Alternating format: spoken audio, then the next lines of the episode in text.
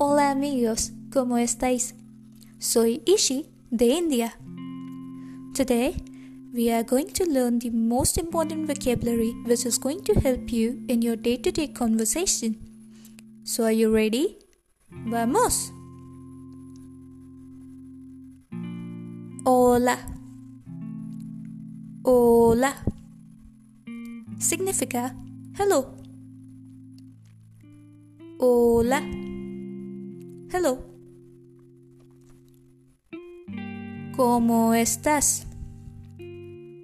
¿Cómo estás?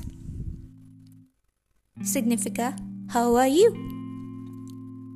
¿Cómo estás? How are you? Lo siento. Lo siento. Significa I'm sorry. Lo siento. I'm sorry. Adiós.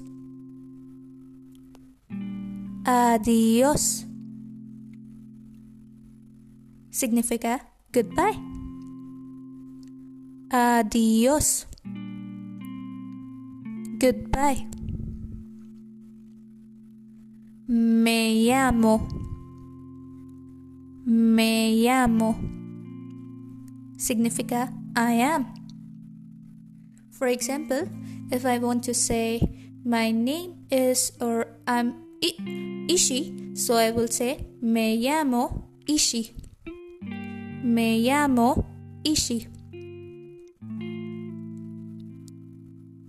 Gracias. Gracias. Significa thank you. Gracias. Thank you. Sí. Sí.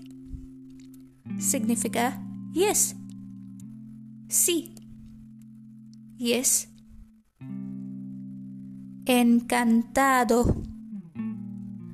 Encantado. Significa nice to meet you. Encantado.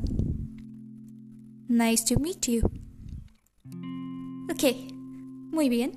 So today we have learned all these vocabulary. So now I'm going to ask you questions related to it. So are you ready? Muy bien. Okay, so tell me, ¿cómo se dice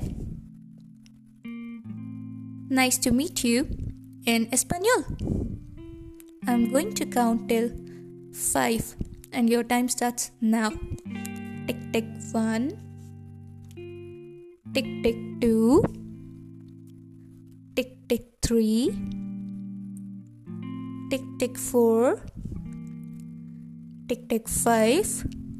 Ah, vale. So, la respuesta correcta es encantado. If your answer is encantado, muy bien. Okay, so my next question is ¿Cómo se dice goodbye in español? Tick tick one, tick tick two, tick tick three, tick tick four, tick tick five. Vale. La respuesta correcta es adiós. Muy bien. I hope you enjoyed this episode.